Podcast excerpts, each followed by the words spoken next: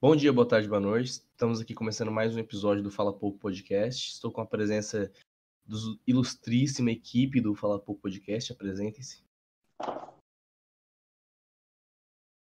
Eu sou o Rinaldo Orix.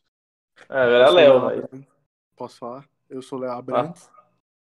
E hoje nós vamos falar sobre fazer uma, uma decupagem, né? Vamos falar um pouco sobre o filme O Irlandês, que lançou recentemente agora na Netflix, que é o filme do ilustríssimo diretor Martin Scorsese, que fez de autor de não, de, autor não, perdão, um cineasta de vários filmes como Os Bons Companheiros, O Irlandês, agora Taxi Driver e a, obviamente o melhor, a aparição dele como o Baiacu do filme Espanta Tubarões, que era o dono daquela lava-jato de baleias. Olha, olha o que o cara desenterra. Então, o que vocês acharam do filme? Minhas impressões? Alguém quer começar o diálogo? Quer começar? Pode começar. Olha, é... eu eu gostei do filme. Eu achei um filme bom. Muito provavelmente vai estar concorrendo ao Oscar aí, melhor ator, melhor ator coadjuvante, até como melhor filme pode estar concorrendo. Mas não é o meu tipo de filme. Assim, eu entendo a a beleza dele como uma, uma, obra de arte, mas eu não, não é o tipo de filme que eu vou assistir mais vezes ou que eu costumo assistir. Até porque eu acho que é bom ter saído. Assim, esse filme passou no cinema, ele teve algumas sessões no, no cinema normal. E agora, de fato, foi lançado na Netflix, que é um filme da Netflix, inclusive. Sendo que eu não conseguiria assistir esse filme no cinema. É um filme que. Três horas e meia, é um filme cansativo, é um filme por mais que ele tenha, uma vibe. Eu, eu, comecei a assistir o filme, era 4 horas da tarde. Eu terminei 8 e meia, mais ou menos, porque eu não conseguia assistir tudo. Eu tive que parar. Aí eu parei, saí, fiz outra coisa, mexi no celular, porque é, é, muito, é muita coisa que acontece ao mesmo tempo. É, é, são muitos personagens e ao mesmo tempo não são. Mas, assim, é, é uma série de coisas que vai acontecendo no filme e você tem que ter tempo para raciocinar isso. E quando eu terminei de assistir, eu tava com dor de cabeça de tanta informação, de tanta história que aconteceu. E é isso aí. Eu entendo a obra de arte que é, eu entendo a beleza da fotografia, da, do roteiro, do, de atuação, mas não é um filme que. Não é a minha vibe de, de, de assistir filme. Não, definitivamente não é. Tô ligado. Tipo, eu, eu curto a esse estilo de filme. Eu sou um grande fã do, do Poderoso Chefão do Coppola. Eu. E assim, é a, esse estilo de filme de máfia é um estilo muito particular, por causa que é, é aquelas características de diálogos muito carregados, muitas informações uhum. para pegar, muitos, muito envolvimento político. E o filme, como, como obra de arte voltada principalmente nesse contexto, que é como ele foi criado, é para mim ele é, ele é perfeito. Ele é um, somente. É, eu sou obrigado a concordar também que o, que o filme ele é um pouco longo e cansativo, só que eu acho que, pela minha experiência vendo o filme, valeu completamente a pena, porque eu, eu gostei do filme, apesar dele ter três horas e meia e isso é, ser muito cansativo. E é um filme de máfia que não também não é um, um estilo que me agrade tanto e que eu me sinta eu sinta prazer em ver é mais um, um, uma coisa para saciar um interesse interno meu de que nunca conheci uma máfia nunca vou conhecer, provavelmente. Aí, então, um filme desse ajuda você a ampliar seus horizontes e você enxergar melhor outras coisas. Mas o, a característica desses filmes de máfia, normalmente, desse, desse estilo, serem muito longos, é porque você tem que desenvolver um carinho pelos personagens, o que é muito difícil, porque teoricamente, são, os caras são mafiosos. Então, tipo assim, é, é, já é difícil de primeira, de primeira impressão você olhar pro cara e falar assim, não, não, o cara ele é o bonzinho, vamos dizer assim. E o sim, filme ele sim. faz. Ele, ele, essa, esse tempo todo, essas três horas e meia, é para você começar a olhar pro Robert De Niro como um cara da hora, entender ele, e no final do filme, inclusive, apesar de ele ter matado um monte de gente, ter sido um puta do arrombado em um monte de ocasião, você sente pena dele terminar sozinho, vamos dizer assim. Eu também, eu, eu acho também Aliás, que. Aliás, é... contém spoilers, a gente tem que avisar que esse podcast é, tem, tem spoiler. Tem, bota ah, no título, tem spoiler. A gente esqueceu de Aí bota no título essa merda. Ah.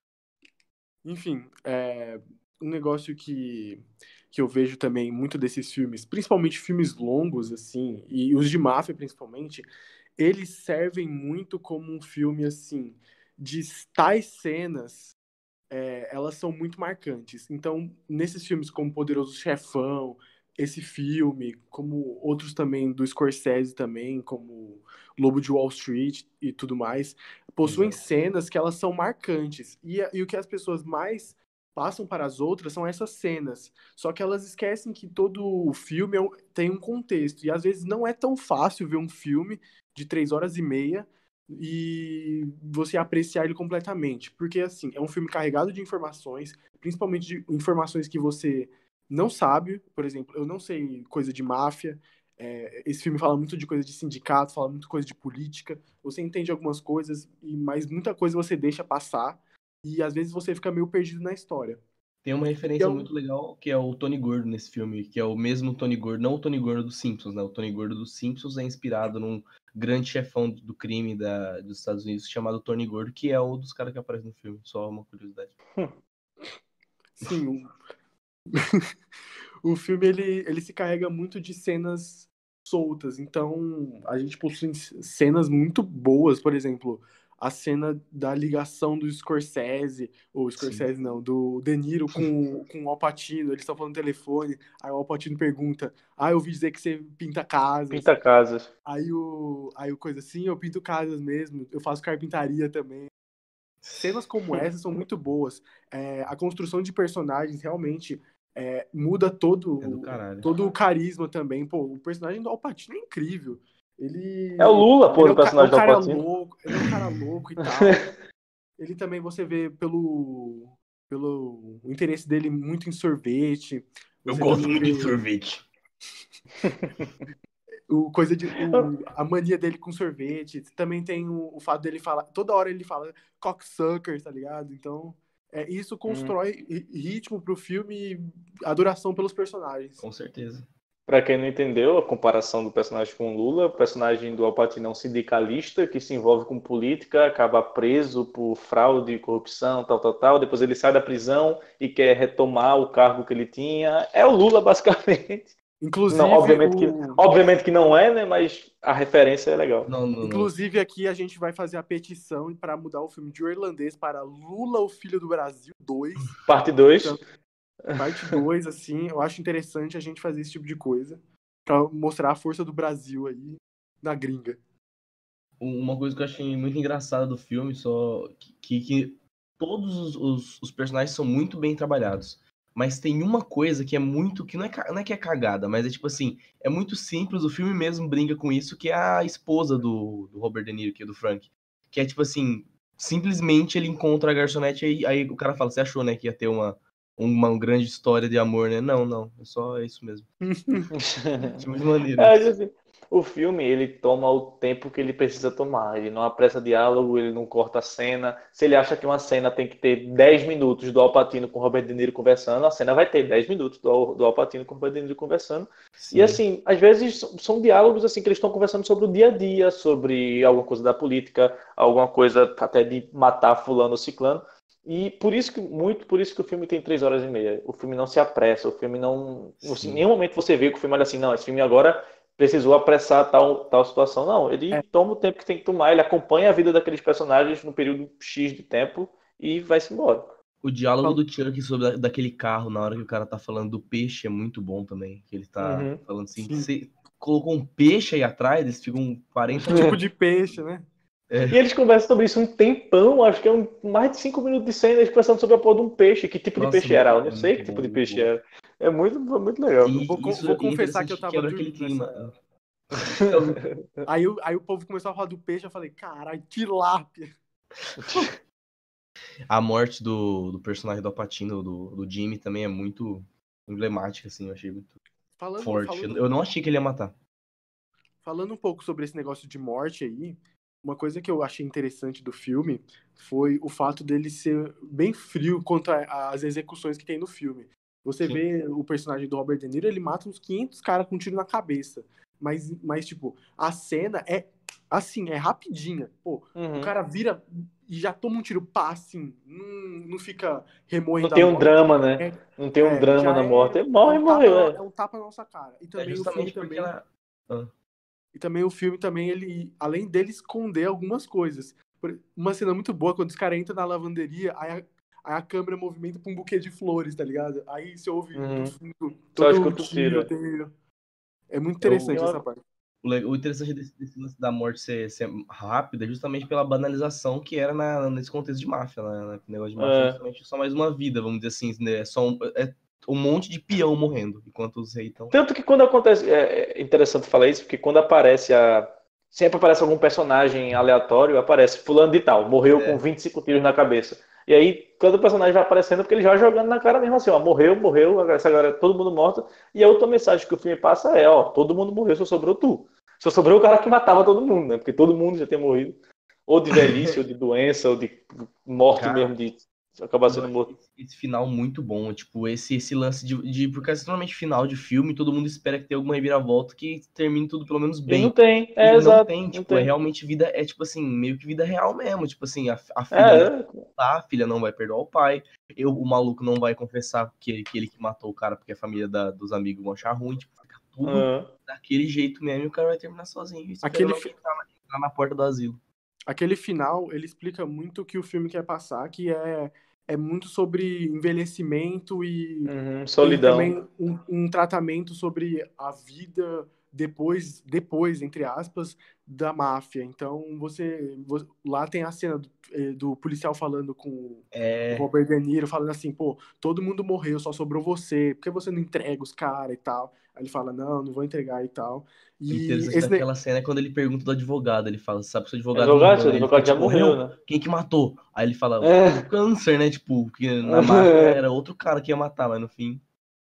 E Eu uma coisa que eu achei interessante é que, assim, geralmente filme de máfia é com com a galera mais nova, a galera que tá entrando na máfia. Os bons companheiros realmente é isso, é a galera mais nova entrando na máfia. E nesse filme não, nesse filme a galera da máfia já é uma galera mais velha. Mesmo que você vê que o Robert De Niro, ele é rejuvenescido, né, pela, É, O efeito especial? Ver. Mas aí, você, você, eu achei meio zoado, porque assim, você vê que a cara dele tá jovem, mas tem uma cena que ele vai espancar um cara lá, porque ele, o cara empurrou a filha dele, e você vê que ele vai dar um chute na cabeça do cara, ele, já, ele, ele o ator, é uma pessoa Ele velha, então ele não força. tem força, né? Você vai que ele dá um chute assim, dá um chute meio de velho assim, você fala, porra, esse chute aí Nossa, jogando ninguém. bote, É um geriátrico, tá ligado? Parece que ela Pois tá é. em fralda. Pois é. E assim, é, voltando ao que eu estava falando, é, um- é um filme de, de máfia com os atores mais velhos, um filme de máfia mais experiente. É meio que eles não são iniciantes na máfia, já é a parte do meio pro fim já. Tanto que É no mais fim já. com o Poderoso É. Chefão do que com os Bons Companheiros. Exato. O Poderoso Chefão também é bem Exato. bastante esses caras mais velhos. E também um negócio interessante desse filme é que o que eu enxerguei dele, o que eu vi assim, como toda a obra, ele, ele apresenta-se muito como um clássico moderno. Então, tem sempre. É, tá tratando do assunto da máfia, de todo. Como outros filmes já trataram, como Poderoso Chefão, Os Bons Companheiros e tal. E, mas também ele traz algo novo, principalmente sobre esse negócio é, do envelhecimento, dos caras serem mais velhos. E, e também fora toda a narrativa, né? Ele é construído em quase três linhas temporais, duas se fundem depois, mas, tipo, Uhum. tem a, a, a versão dele que ele tá no asilo, aí depois tem a, a, a um pouco velha, assim, dele, que seria a metade, e aquela lá do começo, que ele tá começando na máfia e tal. Aí você vê que é uma coisa já diferente. E outra coisa que eu queria destacar também era a música. A música do filme, a trilha sonora, te deixa muito ligadão no filme e não te deixa você meio que deixar o filme cair o nível, tá ligado? Então, Uhum. a música deixa sempre numa tensão. O voice-over do Robert De Niro falando também deixa o filme mais dinâmico. Então, as coisas vão acontecendo. Também toda a montagem do filme, os cortes precisos, do, do tipo. Tem uma cena que ele fala assim: é, Ah, avisa pro cara lá que eu não vou fazer isso aqui, não. Aí já corta pro cara falando assim: Como ele, como ele falou que não disse que não vai fazer? Então fala Uhum. pra ele que, que eu que vou fazer. Aí já corta de novo: Ah, eu que vou fazer, entendeu? É uma Sim, coisa que Uhum. deixa que é um artifício que deixa o filme mais dinâmico e que deixe que as três horas e meia sejam menores. Esse lance da cena ser da, da trilha sonora é interessante, porque tem algumas trilhas sonoras que não tem nenhum som e que pra mim foram que, tipo, né, são, são muito boas. Aquela da mulher entrando no carro e ligando o carro achando que vai explodir. É, eu achei que a fosse explodir. cena- Eu fiquei, vai explodir, vai explodir. E não, não E, aquela, e a cena que ele vai até Detroit com o avião, ele passa o filme, desde que o cara fala pra ele, ó, você vai ter que matar o, seu companheiro, né? Ele vai o, o- caminho inteiro no carro em silêncio, os dois não falam nada, o avião, ele pega o avião tudo em silêncio e a cena não, não é Uhum. apressada. É, é justamente aquele silêncio ruim de saber o que, vai acontecer. É. E assim, é uma coisa que eu queria retomar, é, é aquela que eu mencionei, que o filme toma o tempo que ele quer, porque o filme começa e aí é, o personagem de Robert De Niro é um, ele entrega carne e aí ele tem todo o esquema lá dele roubar as carnes, tal, não sei o que, manipular o, o processo lá, e aí tem toda a demora para ele, é, é, mostra ele, apresenta o personagem como entregador de carne, depois apresenta ele ao Russell lá, que é o, o, o chefe da máfia, Aí o chefe da máfia apresenta ele, é o personagem do Alpatino, e aí vai criando toda um, um, uma teia assim de mafiosos que ele vai se inserindo, e você vê que ele nunca era o. Ele nunca metia a cara, tipo assim, ele nunca era o chefão. Ele trabalhava por trás, assim, ele era o cara que só aparecia quando precisava matar alguém. Aí É um lá de um coadjuvante da máfia. Tipo Exato, assim, é, contando a história- exatamente. é, é contando a história do- de, um, de um dos caras da máfia que, que deram certo. Não é que- nem que nem o poderoso chefão, que é tipo justamente o poderoso chefão. Hum. Ele é um, ele é um a história é realmente a história de um coadjuvante que no final todo mundo morre e só sobra ele, o coadjuvante. É, E é esse muito fato, esse fato dele ficar sozinho e também alguma das cenas serem bem um tapa na nossa cara, simplesmente um tiro na cara, eu gosto, e isso é uma coisa muito do Scorsese, porque ele, a maioria dos filmes dele, ele pega histórias reais, então essa é uma história real, a história dos bons companheiros é uma história real, o Lobo de Wall Street é real, e isso é bacana porque geralmente acaba dando merda pra quem se deu bem o filme inteiro. E eu acho isso muito importante porque tira uma romantização que eu vejo que existe em um poderoso chefão. Do tipo, esses caras, eles são. Nossa, quantas pessoas adoram o Don Corleone? Sendo que ele é um. E é um filho da puta. Exato. Exatamente. O que, eu, o que eu não acho, não tem cabimento, por mais que ele seja um personagem e toda tem uma e tem uma construção toda de carisma e tal. Os filmes do Scorsese nesse, nessa questão, eles tentam tirar essa romantização para que a gente não, não seja e tenha afeiçoação tão grande é, com esses personagens. Porra, eu fiquei com uma puta do. Eu gostei, eu achei o irlandês um personagem muito foda, mano. Eu, Sim, eu sei, mas é, não é meio que romantizado. Então, tipo, ele fez, ele fez uma merda, então ele vai Mas pagar pela merda que ele fez. Mas, tipo assim, nesses filmes de máfia, normalmente, tipo, é sempre, sempre mostra realmente a, a dor de, de você ser um cuzão, tá ligado? No, no Don Corleone, no, no Poderoso Chefão, acho que se não me engano, no 2, tem cena assim quando, quando o Mike, né, que é o, que era o personagem do Alpatino, o, o irmão Sim. dele é morto cra- cravado de bala no, no- em algumas cenas e realmente mostra a, a dor dos chefões da máfia, sabe? De, de ter alguns momentos que eles não têm como fazer, eles realmente não têm o que fazer, é só aceitar, porque que é como o, o, o irlandês se comporta quando ele tem que matar o Jimmy, por exemplo. Sim, e também é uma, é uma coisa bem comum nesses filmes de máfia, que é o fato de negócios primeiro, amizades depois. Exatamente. Coisa que no, no Poderoso Chefão nem é tanto assim, porque tem a questão da família, que já é uma coisa além um pouco maior. Mas nesse filme a gente vê do tipo, ele mata o personagem do Robert De Niro, ele mata o amigo sem hesitar e tal. Tem também o envolvimento da família e tal nesses negócios. Os bons companheiros é, é assim também. Mas no Poderoso Chefão, o Don Corleone manda. O Mike manda matar o irmão dele, velho, também. Sim. Tá louco, velho. Esse cara não dá, não. Mas assim, é, voltando a falar também outra coisa que a gente já comentou, velho, eu não conseguiria, eu já comentei isso, mas vou falar de novo porque realmente é impossível, eu não conseguiria assistir esse filme no cinema. Até hoje eu não achei Titanic. Titanic, eu não achei, até hoje eu não achei Titanic inteiro. Eu só vejo da metade pro fim, que é come- quando começa a dar merda. Porque Você nunca viu na Record, não? já, já- já peguei da metade pro fim só. Porque é- é- eu acho, eu para mim, eu, eu, eu, Rinaldo, assistindo o filme, eu acho muito cansativo. Por exemplo, Vingadores. Vingadores de Ultimato tem três horas. Mas, mas é um filme. Mas é um filme que tem início, meio e fim. Ele tem apresentação do personagem, desenvolvimento e conclusão. Já dizer, nem esse tanta apresentação de personagem. Né? É, nem tanto, mas você vê que tipo, tem a introdução, na- aí tem o desenvolvimento e tem a, a conclusão. Já o irlandês não tem.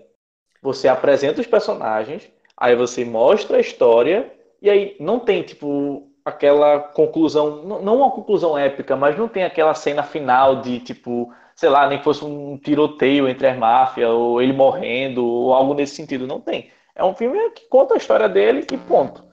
Cara, E acho por isso que eu acho, eu, para mim, fica uma coisa cansativa por causa disso. Não, o filme ele vai seguindo no, o, o mesmo fluxo, a mesma dinâmica que tem no primeiro minuto do filme, tem no último minuto. O filme não acelera, o filme não diminui, o filme não, não, não tem plot twist, o filme não tem nada disso. O filme vai e Eu- vai seguindo acho. e chega ao acho, fim. tipo assim, Não acho que isso eu seja acho errado, não que isso seja errado. É que, pra mim, isso não me atrai tanto. É isso que eu queria dizer. Eu, eu acho a primeira hora muito. A primeira. Eu lembro que eu assisti a primeira hora inteira, aí depois eu dei uma pausa. Aí, mano, essa primeira hora foi incrível, que eu achei do filme. Aí depois de um tempo eu fui assistindo, o, o nível caiu, aí de acordo com as cenas de importância, é, ele tirava a trilha sonora, às vezes os, o- as, os takes, né, ficavam mais longos e tal. E isso deixou um filme um pouco mais mais calmo, mais tranquilo, mais de novo acelerava e tal. E eu acho que foi bem assim, de acordo com o assunto e no que ele queria tratar também. E sobre a questão de personagem desse filme, eu acho que não tem uma apresentação tão grande, muito pelo fato da gente é, já ter noção do que são esses caras para filmes de Uhum. máfia. Então, Uhum. Quando você bate o olho, puta, Robert De Niro, mano, você já sabe, já fez 500 milhões de filmes assim de máfia. Bom Al Pacino. Então, o Joe Pesci também, do Joe Pesci, Joe Pesci. Você vê esses caras, você vê, pô, figuras carimbadas e, e são esses caras que dão um valor para o filme, que você bate o olho e você fala, puta, olha esse elenco. Então, o filme ganha um, um ar grandioso com esses caras. E você vê que, falando nesses atores, você vê que todo mundo ali está se esforçando para entregar uma atuação boa. Porque se você pega o Robert De Niro, ele tá fazendo, acho que é o estagiário o nome dele, meu Deus. Ele tá fazendo uma série com a Anne Hathaway, que tipo, ele tá ali no automático. É um filme. É um filme. Não, é um filme, né? Estagiário. É um filme? É, pronto. É o senhor estagiário, é isso mesmo. Aí ele tá ali no automático, assim, ele vai indo e tá naquela atuação que ele já sabe fazer e pronto. Eu não Nesse diria nem que filme, é não. automático, mas é tipo uma coisa simples, entendeu? Do tipo, É, exato, Por ele exemplo, precisa se esse senhor esforçar pra estagiário- atuar. É. esse senhor estagiário aí, ele simplesmente faz um bom moço, atencioso e tal, que talvez seja ele, o próprio Robert De Niro, se interpretando, tá ligado? É, e se você, por exemplo, se você comparar ele, esse irlandês, com o personagem que ele faz no Coringa, por exemplo, você vê que é um personagem totalmente diferente, uma, uma vibe toda é, é, diferente. Você vê que esses personagens, esses atores, por mais que já são figuras carimbadas em Hollywood, que já fizeram extremamente sucesso, e eu acho que todo mundo ali já está perto de se aposentar já, mas assim, é, né? Joe Pesci É. tava aposentado. Exato, ele tá, tá nem querendo mais fazer nada, porque assim, já, já minha contribuição pro cinema já foi, basicamente. Mas assim, é, você vê que eles estão se esforçando nesse papel para entregar uma atuação digna do filme pro Oscar. E você, eu acho isso da hora, porque são galera, eles são atores que não precisam mais estar se esforçando tanto, porque já ganharam o dinheiro que tinham que ganhar já. Pra mim, a melhor atuação do De Niro é num filme chamado Tirando o Atraso, que ele faz junto com o Zac Efron, que, onde uma das primeiras Nossa, cenas esse dele mano. é ele Mano. batendo uma punheta. Já viu, já falando já viu aquele filme é Homens em Fúria, que é Robert De Niro, aquela Mila Djokovic que faz Resident Evil, e tem outro ator agora que eu fugi o nome dele que fez o Hulk também. Ele fez o Hulk antigamente, que ele Eduardo Norton, pronto. É esse trio o filme. É putaria do início ao fim esse filme. Putz, É, é ridículo, é, horror... é horrível esse filme. mentira, Mas, mas, puta merda. Eu acho massa melhor- aquele filme que ele faz com o Ben Stiller, que é Entrando numa Fria. Todos do Entrando numa Fria são muito bons, velho. E tem o- aquele que ele faz também, que é com, só com os velhos lá, que eles vão pra Las Vegas. É a última viagem a Vegas. Nossa. É ele, é, Tem Morgan também o Lado Bom Freeman. da vida. ah, O lado bom da É, vida ele tá ele muito faz- interessante. Ele tá muito tiozão, velho. Tiozão do, do, do futebol, tá ligado? Só que lá é futebol americano. Então ele tá muito nessa pegada. É muito legal esse filme. É o tio do churrasco. Exato. Ah, eu acho Mas a que já- melhor já foi o quê? dele- a melhor Já foi é 20 Taxi minutos? Driver. Taxi Taxi Driver. Driver é legal. Taxi, ah, não, tipo assim, eu nem gosto muito de Taxi Driver, mas a atuação dele, ó, Eu vi pra ver Coringa, eu vi Taxi Driver, o Rei da Comédia, que que me indicaram pra ver antes de assistir Coringa. E voltando a falar do filme e tal, tem um ponto que eu acho que foi um dos mais importantes dessa obra ter nascido, foi o interesse da Netflix em querer fazer um negócio desse. É, depois que ganhou Roma, né? Ela agora É. quer ganhar tudo o Oscar. Porque, primeiro, esse filme teve um orçamento de 140 milhões, coisa que nenhuma outra é, empresa eu acho que conseguiria pagar. Por exemplo, pegando uns filmes mais assim, por exemplo, por exemplo, Era uma vez em Hollywood, teve um orçamento de 90 milhões. O filme, por exemplo, outro diretor famoso, é, o Christopher Nolan, que sempre vai dar, sempre vai dar bilheteria. O último filme dele foi Dunkirk, que ele foi 100 milhões de orçamento. Só que, tipo, teve um retorno de 500 milhões. Coisa que num filme de 3 horas e meia nunca que ia dar. E, por É. exemplo, Lobo de Wall Street, 100 milhões também de orçamento. E, tipo, Muito, muito desse orçamento é tudo é, feito especial na cara dos atores, porque os caras são que rejuvenescidos é o filme inteiro. Não, também, mas tipo assim, o Robert De Niro é mais da metade do filme é ele com a cara rejuvenescida. O Al Pacino também, o outro lá que eu esqueci o nome dele agora também, John Pett, né? É John, é John Pett, né? É. Pronto. Ele também, ele tá com a cara rejuvenescida no filme dele, então isso é caro, pô, efeito especial é É, caro pra é muito, é muito mais Mas- barato contratar um maluco pra botar a cara deles jovem do que contratar uma É, exatamente, é muito mais trocar o ator do que rejuvenescer a cara do filho da puta e, e não ficar Mas- mal feito. E, e ficar bem Mas, feito. mas o bagulho é por causa que é muito mais, é muito- é mais caro o ator, o Robert De Niro, tá ligado? É tipo, Uhum. o orçamento é mais dos atores do que do. Mas uma coisa que, que eu acho assim que se destaca foi também a liberdade que tem que deram pra ele nesse filme, do tipo, Exato. pô, cara, Sim, você sim. tem a liberdade, primeiro que ele é produtor do filme junto com o De Niro. Aí é, é o diretor também. Aí o filme, mano, um filme uma, uma como a Columbia Pictures, uma Sony, Universal, sei lá, nunca que, que botaria nos seus cinemas um filme de três horas e meia Se, fosse, de máfia em 2019. Nunca que eles É. iam se eles fossem fazer isso, se fosse dar o orçamento desse pra fazer esse filme, E eles com certeza iam querer meter o dedo. Eles iam querer meter o dedo e fazer o filme deles. E aí o, o, Sim. o diretor entra- não ia querer, né? E aí que entra a Netflix e talvez num futuro próximo também a Amazon, outras, outras, outros streamings dê essa liberdade também de um diretor simplesmente ter uma liberdade gigante de fazer o filme que ele quer. E, pô, o Scorsese teve essa liberdade e conseguiu tirar um filme incrível da cartola. E assim, eu acho que talvez seja talvez a solução para os filmes de arte que tanto se falam de que está morrendo e de que não tem retorno e que tem a discussão dos filmes mais mainstream e dos filmes blockbusters. Apesar que esse ano teve bastante filme de arte. Você vê, Era uma vez em Hollywood, não deixa de ser um filme de arte. Esse o irlandês é um- não deixa também de ser um filme de arte. É o Parasita, é, Bacurau, esses- o, é, esses, Vida esses Invisível. filmes não dão retorno. Tipo, É, exato. é. esses filmes não dão retorno. O que dá retorno é, o- é os filmes de uns diretores famosos. Então, Tarantino vai dar. Por exemplo, Era uma vez Hollywood deu 300 milhões, o que é bom. É, Christopher Nolan deu 500 no último filme dele. Então, esses diretores mais carimbados, talvez o Scorsese com outro filme, por exemplo, Lobo de Wall Street deu 300 milhões também, quase 400 milhões. Então, depende muito do estilo de filme, mas esses diretores mais carimbados, eles vão ter mais Com Ah. certeza, isso é normal. Até os espaço. atores mais carimbados também vão ter, vão ter negócio. O Irlandês ele é um filme que. O único problema dele é por causa que não agrada a todo mundo a pegada de máfia e de É, três pra horas mim e meia. mesmo. Porque senão, mano, você olha o filme Robert, Robert De Niro, Al Pacino, Scorsese, já, já é o suficiente pra saber que o filme é bom, tá ligado? Tipo, não, não tem pra onde fugir. Se eu não Só- fosse. Eu assisti esse filme, eu assisti esse filme exclusivamente para fazer o podcast. E a gente tava começando a falar, ó, qual vai ser o próximo tema? Vou fazer do irlandês. Beleza, vou assistir. Se não, eu sei lá quando eu ia assistir. Algum momento eu ia assistir, óbvio, mas não seria agora, porque. Puta que pariu, três horas e meia de filme, mano. Mas não, eu não, eu ia assistir. Eu, eu ia assistir. Eu ia assistir porque quando, fosse, quando for ter o Oscar, né? Obviamente o filme vai ser indicado para mais de uma categoria. Eu ia querer assistir para saber se o filme realmente é bom mesmo. Mas para assistir agora, eu acho que eu nem ia assistir, não. É muito longo. Eu mim. acho que esse, eu sinceramente acho que esse filme vai ganhar. Não por causa que eu estou, que é o meu favorito, mas Eu acho que esse filme vai ganhar muito pela babação Ah, de que vai. a- Alpatino, o Alpatino vai ganhar. O Alpatino vai ganhar de ator coadjuvante. Eu não sei se o Robert Downey, o Robert Downey Jr. tem. O Não, Robert De Niro vai ganhar Esse é como Joaquin ator Phoenix. principal. É, eu acho que o Joaquin Phoenix ainda supera ele. Mas eu acho que para melhor filme ele não vai ganhar, mas vai ser indicado. Ganhar, eu acho que eu não. tenho quase Vai ser vai indicado. ganhar.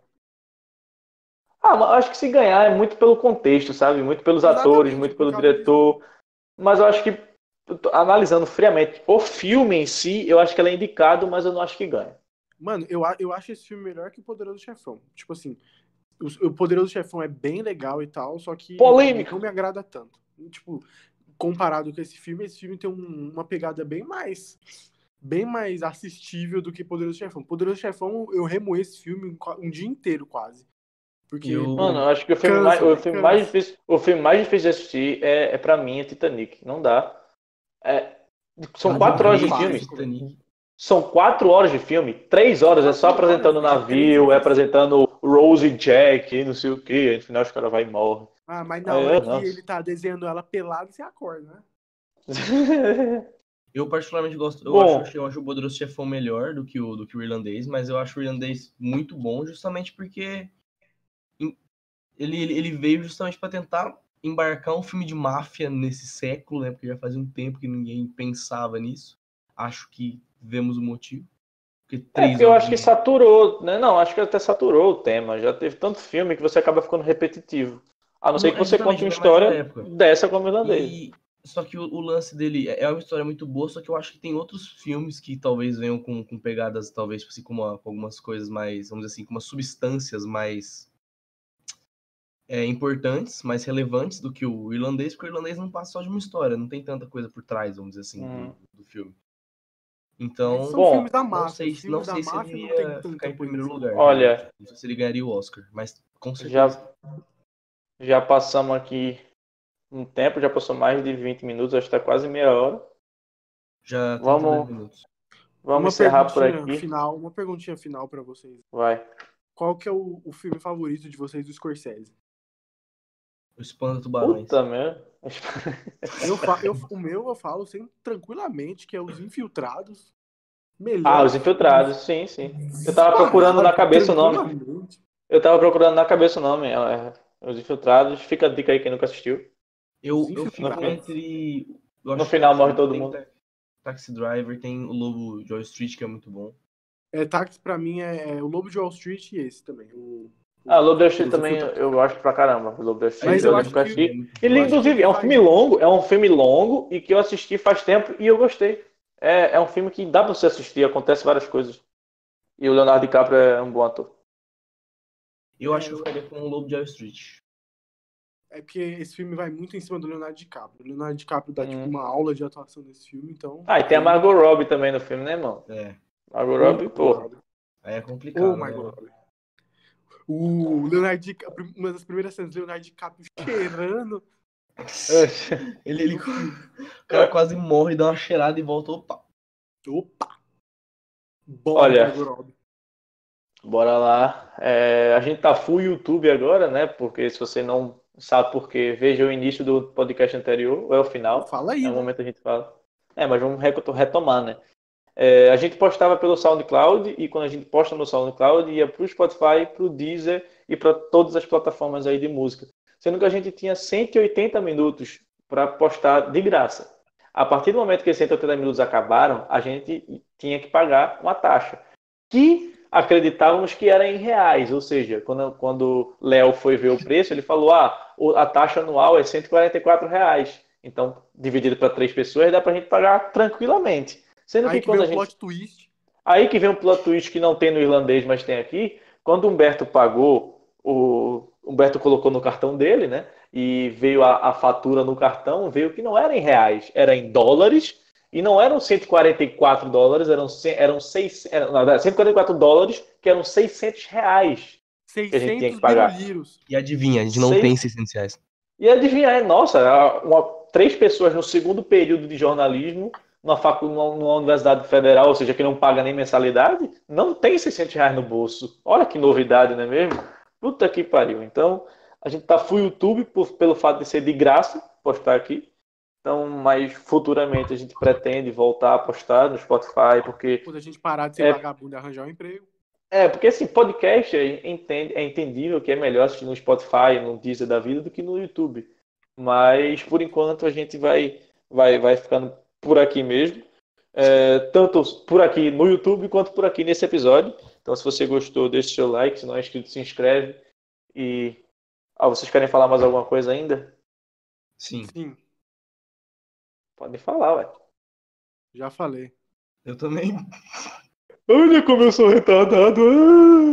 Nosso Nossa, pior agora- Tchau. Valeu, falou, até a próxima sexta-feira. Valeu.